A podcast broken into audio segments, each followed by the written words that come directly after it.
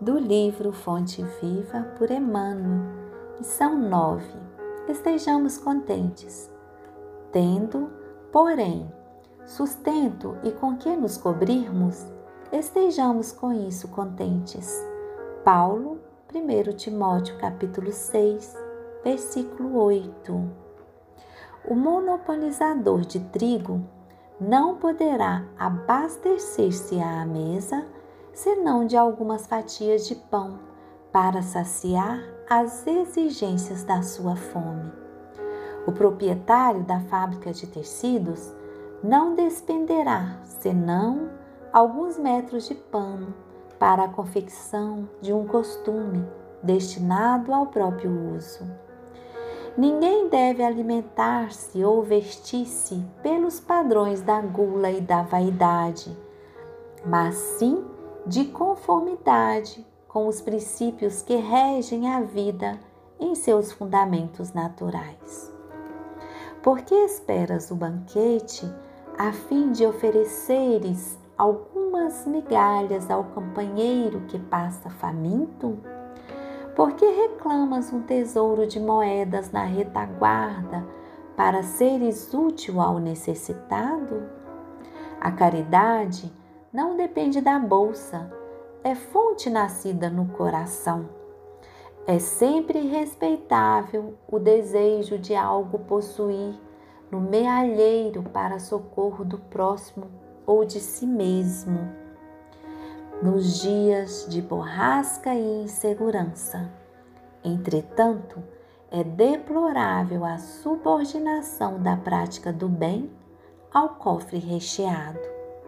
Descerra, antes de tudo, as portas da tua alma e deixa que teu sentimento fulgure para todos, à maneira de um astro cujos raios iluminem, balsamizem, alimentem e aqueçam. A chuva, derramando-se em gotas, fertiliza o solo e sustenta bilhões de vidas.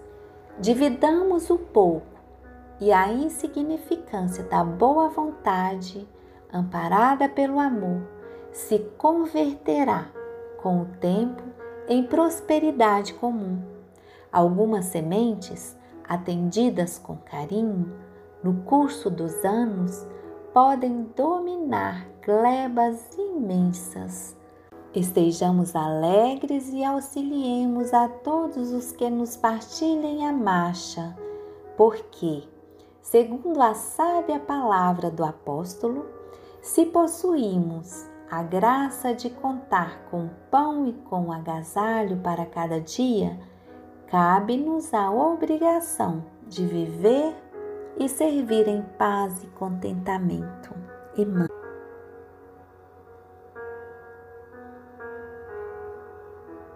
Do livro Fonte Viva por Emmanuel, lição 9 estejamos contentes, tendo, porém, sustento e com que nos cobrirmos, estejamos com isso contentes. Paulo, 1 Timóteo capítulo 6, versículo 8. O monopolizador de trigo não poderá abastecer-se à mesa senão de algumas fatias de pão para saciar as exigências da sua fome. O proprietário da fábrica de tecidos não despenderá senão alguns metros de pano para a confecção de um costume destinado ao próprio uso.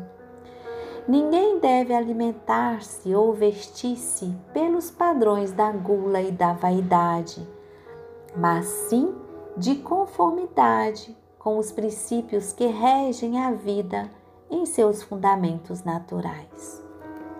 Por que esperas o banquete a fim de ofereceres algumas migalhas ao companheiro que passa faminto?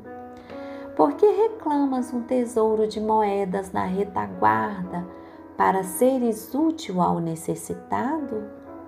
A caridade não depende da bolsa, é fonte nascida no coração. É sempre respeitável o desejo de algo possuir no mealheiro para socorro do próximo ou de si mesmo. Nos dias de borrasca e insegurança. Entretanto, é deplorável a subordinação da prática do bem ao cofre recheado.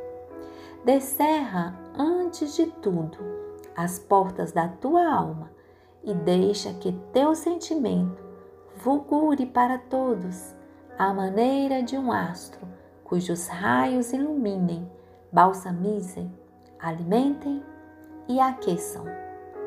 A chuva, derramando-se em gotas, fertiliza o solo e sustenta bilhões de vidas. Dividamos o pouco e a insignificância da boa vontade, amparada pelo amor, se converterá com o tempo em prosperidade comum. Algumas sementes, atendidas com carinho, no curso dos anos, podem dominar glebas imensas Estejamos alegres e auxiliemos a todos os que nos partilhem a marcha, porque, segundo a sábia palavra do apóstolo, se possuímos a graça de contar com pão e com agasalho para cada dia, cabe-nos a obrigação de viver e servir em paz e contentamento.